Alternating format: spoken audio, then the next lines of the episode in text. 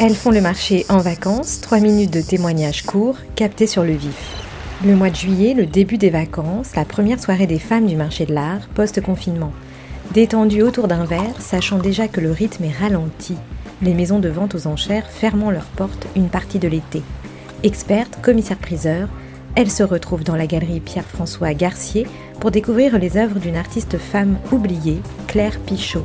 L'ambiance est conviviale, les regards se tournent vers les œuvres abstraites et colorées, et les esprits évoquent les expositions à ne pas manquer pendant les vacances. Elles font l'abstraction au Centre Pompidou, Femme peintre au Musée du Luxembourg, Diva Doumkatloum à Dalida, à l'Institut du monde arabe. On peut aussi citer Suzanne Valadon et ses contemporains au Monastère royal de Brou à Bourg-en-Bresse, ou les Amazones du pop au Mamac de Nice.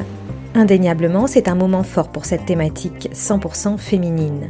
Jamais il n'y avait eu une telle actualité, mais quel regard posent ces femmes d'aujourd'hui du marché de l'art sur de telles expositions? Sont-elles pour ou contre? Arguent-elles de l'argument marketing ou de la connaissance historique nécessaire? Cette problématique est sur beaucoup de lèvres. On leur a posé la question, écoutons-les. Cécile Colville, je suis directrice du développement chez Arnaud Dubois Associates. Effectivement, les femmes ont été euh, longtemps mises de côté euh, sur le marché de l'art. Ces expositions, ces ventes aux enchères permettent d'avoir une vision beaucoup plus globale de l'ensemble des artistes femmes qui peuvent, euh, qui peuvent être proposés sur le marché de l'art. Par contre, je pense effectivement qu'on est quand même sur un sujet de mode et que ce sujet de mode va finalement s'atténuer avec le temps et on va retrouver, en tout cas, les femmes qui le mériteront seront remises en avant Yuyu Mori, j'ai 36 ans, profession standardiste, l'étude adhère. J'ai envie de te dire que toute mode, toute vague est un truc de tendance. Qu'on parle des filles, c'est super, ça ne me gêne absolument pas, je suis une fille jusqu'à preuve du contraire.